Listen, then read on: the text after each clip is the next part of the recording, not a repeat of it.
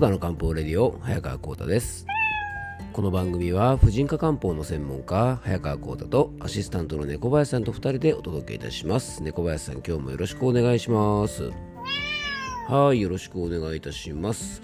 えー、猫林さんね、まあ、出張から帰ってきてね久しぶりになんか久しぶりにこうね自分のお店で収録って感じですよね猫林さんね。はい。えっ、ー、とね、まずはですね、ちょっと皆さんにね、あのー、謝らなきゃいけないことというかですね、まあ皆さんじゃないですかね、あの、福井県の皆さんにですね、ちょっと謝らなければいけないことがあるんですよね、猫林さんね。はい。そうです。あの、スクランブル交差点についてなんですよね。ね、実は猫林さんね、あの福井県のね、あのその公演が終わった後ホテルのね会場から、えーまあ、駅に向かうねあのタクシーの中でね、ちょっと運転手さんと話をしてたんですよね。でその時にですね僕がちょうどねあの福井県庁の前をねあのタクシーが通って、まあ、スクランブル交差点のとこだったんでね、まあ、運転手さんにあの運転手さん、えー、福井県のスクランブル交差点って、えー、っとここ1箇所だけなんですかって聞いたらですね、えー、運転手さんがちょっと考えてですねえ、っとねあとねもう1箇所、うん、あそこにもあるなみたいな話をされてあそういえばねもう1箇所ぐらいなんとかのそばにあるかななんて話をしててですね、え実はですね福井県にはですね、え山梨県と違ってね、なんとスクランブル交差点がね、2つか3つぐらいあるということでね、猫林さんやられましたね。はい、あの昨日もねちょっとお話ししたようにですね、えー、山梨県はですねあの山梨県の田舎者がですね、えー、都会にいてですね、えー、スクランブル交差点で何ずらかってねあの困らないように県庁のすぐそばに1個だけスクランブル交差点があるんですが、え福井県はですねちゃんと必要性に応じて、え3つ4つぐらいですねスクランブル交差点があるということであの福井県の皆さんねあの人口がねあの同じぐらいの県ということで、え同じレベルにしてしまってすいませんでした。山梨県よりですねあのはるかに都会ということでね、猫林さん、これは謝らなきゃいけないですね。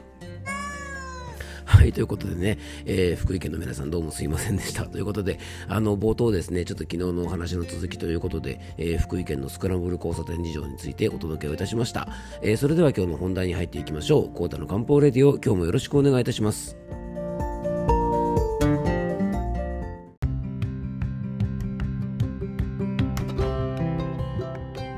はい、それではね、今日の本題に入っていきたいと思うんですが、えー、っと、猫林さん、今日はね、まずご案内があるんですよね。はい、えっ、ー、とですね、京子とコータのアーユル漢方ラボのね、えー、スキンケア編第2弾ということでね、あのー、アーユルベダアドバイザーのですね、キョンキョンと一緒にやってる、えー、ポッドキャストの番組じゃないや、えっ、と、YouTube の番組のですね、えっ、と、新しいね、えスキンケア編の、えっ、と、第2弾ですね、あの、その2がですね、配信になっております。あのついこの間までですね喉が絶不調だった早川浩太とですね、えー、ここのとこねあのキョンキョンのご飯と味噌汁を聞いてるとですねキョンキョンもなんだだか鼻がどん詰まりということでねあの喉が不調のこうだとですね、まあ、鼻がどん詰まりのキョンキョンとまああのそんなねちょっとこうずんどこな2人がお届けしてる YouTube なんですがあのよかったらね皆さんぜひご覧いただけたらと思います。はい。まあね、そうだね、猫林さんね、まあ、養生の番組をしてる2人なんですが、まあね、ちょっと体調がね、ここのとこいまいちだったということでね、まあ、あの、お恥ずかしい限りなんですが、まあでもね、病気とか不調っていうのは、まあ、ある意味ね、まあ、避けて通れない。まあ、なんだろう、どんなにね、素晴らしいお医者さんとかでもね、やっぱり病気になるように、まあ、これってね、人生避けることができないことなんですよね。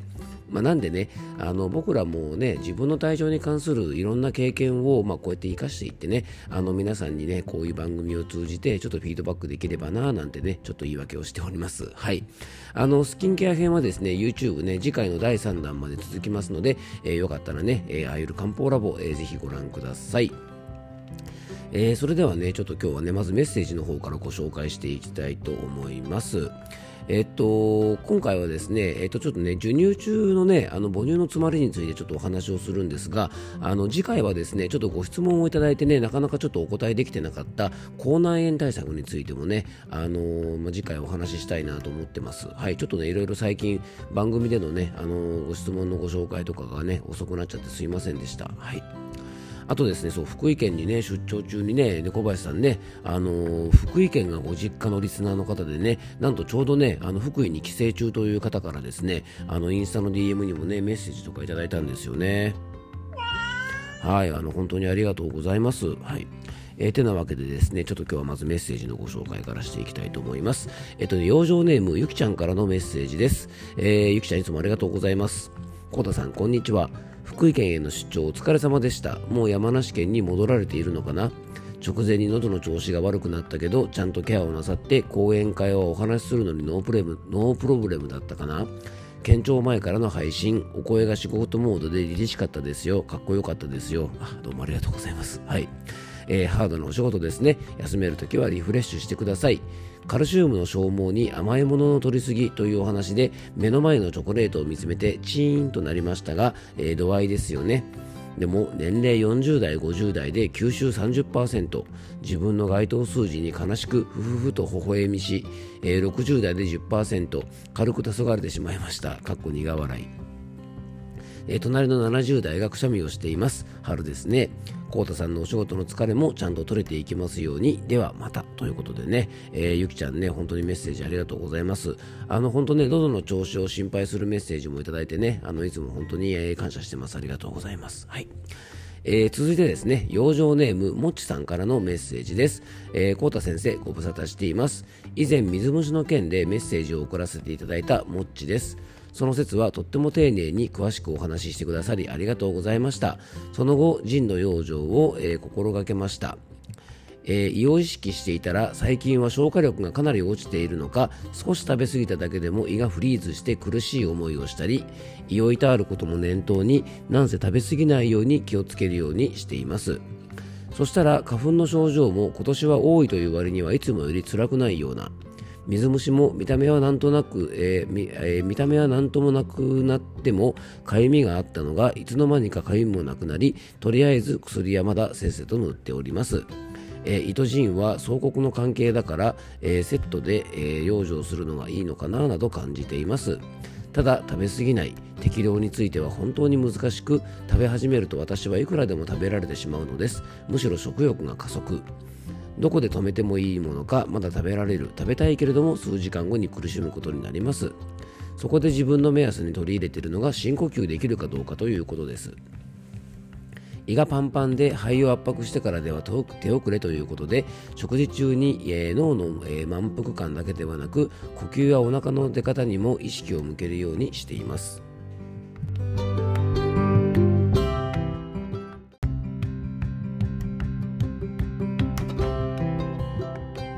はい、すいません。ちょっと途中でね、あの、チャプターが切れてしまいましたが、ちょっと今呼び出しをあの受けたものですいません。途中で切りましたけども、えー、続けていきたいと思います。えっ、と、もちさんからのメッセージの途中ですね。あの、こうた先生も呼吸の大切さを話されていていて、えー、毎日の配信を聞きながら感心したり納得したり共感したり実践してみたり、えー、あと日々ね、こうた先生に報告したいと思うもの、なかなかお返事できずにもどかしい日々でしたが、やっとメッセージが送れたという達成感もあります。えー、そしてまたご相談なのですが、えー、ただいま7ヶ月の娘に、えー、授乳中なのですが、えー、以前から乳頭に水ぶくれができています。おっぱいの詰まりです。痛みはあるもののそこまでではなく吸わせて詰まりが取れるのを待っていたのですが数日前はヒリヒリとした痛みで寝つけないほどでした。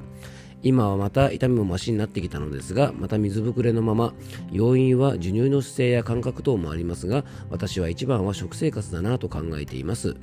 胃を少しいたわる少し前は誕生日やバレンタインで生クリームやチョコレート牛乳も日々摂取完全に乳脂肪分過多だと思っています。最近は暖かくなってきたので日々散歩に出かけるようになりましたがそれまでは体動くこともほぼなく巡らない体でした。おっぱいも A1 ですよね。それが詰まるということは巡っていなかったりドロドロであったりするのかな。私は授乳を気を、えー、授乳で気をつけようと思えたけども何も起きずにこのまま好きなように食べ進めていたら体のどっかに不調かっこ乳がんとかが浮かぶのですが生じていただろうと思っています、えー、あちらこちら話が飛んで、えー、まとまらない文章ですみません。浩太先生でしたらこのおっぱいの詰まりを漢方的にどう捉えるかもしよかったらお聞かせください。えー、追伸。挙句の果てに子供からもらった風邪とか踏んで、えー、副鼻腔炎になり、えー、今は鼻づまりと頭痛に苦しんでいます。もはや体の中がドロドロと、え、溜まっていたんだなと分かりやすく次々と出てくる不調に笑えてきます。息子の風邪の時に耳鼻科で私も花粉も見てもらって薬を処方されたのですが授乳中学係でかっこ先生は6ヶ月過ぎていれば大丈夫と言っていましたが娘は7ヶ月です。結局飲んでいなかったため受診するのも気まずかったり。いろんなことが吹き出る時期と、えー、そういったお年頃なのだなとつくづく感じております。ということでね、えー、もちさんメッセージありがとうございます。まあいろいろねあの養生を実践してくださってね本当にありがとうございます。あの質問の回答なんですがねもう本当にねすでにもっちさん自身がメッセージの中でね答えを出してくださっている通りまさにその通りでねあの乳腺炎とか授乳中のねあのいわゆるこう母乳の詰まりおっぱいの詰まりみたいなものがですね漢方的にはお血ね血液の巡りが悪くなっているサインの一つと考えるんですね。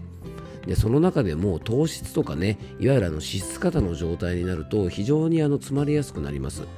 で生クリームとかチョコレートなどの砂糖たっぷりのものは先日もねちょっと花粉症対策のところでお話ししましたがカルシウムをね体内で大量消費してしまうので炎症が悪化しやすくなります。あのカルシウムというのはね炎症を抑える働きもあるので炎症が悪化しやすくなりますしあの過度の糖分はですね血液をドロッとさせる、まあ、糖分が強いものはねこうもちもちっとしたりとかドロッとしたりしますよね。あの砂糖がいっぱい入っているものってね。なので詰まりやすくなって、えーとね、いわゆる乳頭などへの痛みにも結構つながると思います。あと乳腺炎の時はもち米を使ったものを食べちゃダメって昔からよく言いますがね。あれはドロッとさせて詰まりやすくなる、まあ、実際にねもち米を使った食品というのは炎症を悪化させることがよく分かっているのでね。なのであのよくねお餅をたくさん食べるお正月明けは副鼻腔炎とかですねそういったものがひどくなる、まあ、さらにねお正月はあんことかそういう甘いものとかも食べたりするのでね。あの血液がドロドロになりやすくて副鼻腔炎とか乳腺炎とかですねそういうあの炎症が起きるようなねあの病気が結構ひどくなるなんていうふうに言われていますなのでね、あのもちさんもぜひね、あの最近胃腸をいたわってるなんてお話もありましたから、まあ、食生活はあっさりさっぱりすっきりなね、まあ、野菜中心の生活にあのしばらくね、ちょっと変えておくだけでも、多分ね、副鼻腔炎も乳腺も楽になると思います。あとあの食べ過ぎて、まあ、太りあの太りやすいっていうねあの太ってしまうってとこにもやっぱりねこういうさっぱりした食事というのは一石二鳥ですよね。でまだね授乳中ということでそれもあってねたくさん食べ過ぎて食べ過ぎなんとかたくさんね食べたくなっちゃうところもあると思いますしあとやっぱりあのね、えー、メッセージの中にもありましたが母乳というのはね血液なのであの授乳をしているというのはですねまあもっちさんが思ってる以上に実は体力をねやっぱりあの消耗してしまっているところもあるので、まあ、それもあってねちょっと花粉症というかね、えー、花粉症じゃなかった、えっと、副鼻腔炎ですね。あの風邪からねちょっと副鼻腔炎をもらったりととかそういうね免疫のバランスなんかもねちょっと崩れやすい場合もありますからあのぜひ気をつけていただけたらなと思います。確かにねこう乳製品って、えー、体力がなかったりとか疲れていたりとかね日頃から栄養が不足している方にはねすごくいいものなんですけどもちょっと食べ過ぎてね栄養過多になっている時とかね、えー、今のもっちさんみたいにちょっと血液がドロッとしている時なんかはやっぱり乳製品ねあの少し避けられた方がいいんじゃないかなと思います。あのぜひですね母乳関連のトラブルは本当に漢方ではね血液のトラブル、まあ、お血のサインっていうふうに言いますからあの本当ねうんとメッセージの中にもあったように、えー、今回ねあの母乳のトラブルで、ね、ならなくても多分放っておくとですね確かにあのおけつの症状というのはねあのくすみとか、えー、しこりとかそういった症状が出やすくなるのであのちょっとねあのご心配されているような病気につながっちゃう場合もあるかもしれないので、えー、ぜひですね血液の質を良くすることで、えー、症状の緩和にねちょっとずつつなげていっていただけたらいいんじゃないかなと思います、えー、もちさんね少しお答えになったでしょうか？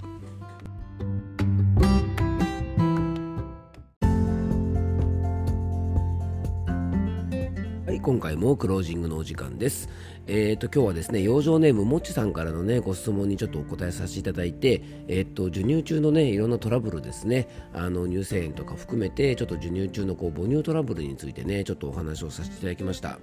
まあでもね、小林さんね、本当にあの、授乳中の女性っていうのは大変ですよね。うんまあ、本当ね僕とか猫林さんみたいな男性は、まあね、あのやっぱ一生経験することができないんですけども本当にあの授乳中の女性確かにあの僕のお店にもですね授乳中のねそういう母乳関連のトラブルでのご相談っていうのもですね結構いらっしゃるんですよね。まあ、あのもともとね妊活とかのご相談を受けていて、まあ、その後もね体のケアの相談であのたびたびいらしてくれる方が多いのでやっぱりねそういうところのねお悩みをお聞きする機会も多いんですけどもやっぱりね赤ちゃんにねしっかりあの母乳をあげなきゃいけないけどもでもあのやっぱすごくねもう胸が痛くて仕方がないとかね張ってしまうとかまあ本当にあのねうん、大変だなってね猫林さん本当心から思いますよね。なのでね、やっぱりあのパートナーであるね、まあ、例えば男性とかができることっていうのはね、できるだけあの、ね、自分がやっぱりもう男性ではどうしようもないことっていうのがやっぱり世の中にはあのあるので、まあ、そこ以外のところでね、あのできることっていうのは、まあ、できるだけね、やっぱりパートナーがしっかり支えてあげなきゃいけないのかなと思いますよね。うん、あと、あの、もちさん、やっぱりね、疲れてると、こういうね、あの、母乳関連のトラブルなんかもね、強く出たりしますので、えー、食事に気をつけるだけではなくてね、あの、今もちょっとお話ししましたが、あの、休めるところはですね、できるだけ休んで、どうしてもね、授乳中含めて、あのもちさんじゃなきゃいけないところ、まあ、いわゆるね、女性の方だけじゃなければ、できないことっていうのが子育てではね、あのそういう場面がたくさんありますので、そうじゃないところはね、できるだけ、あの、休めるときは休んで、えー、お体をね、ぜひいたわってあげてくださいあの授乳ね大変だと思いますが僕も猫林さんも応援しておりますはい。ということでね、今日も聞いていただきありがとうございます。どうぞ素敵な一日をお過ごしください。漢方専科サーター薬房の早川幸太でした。では、また明日。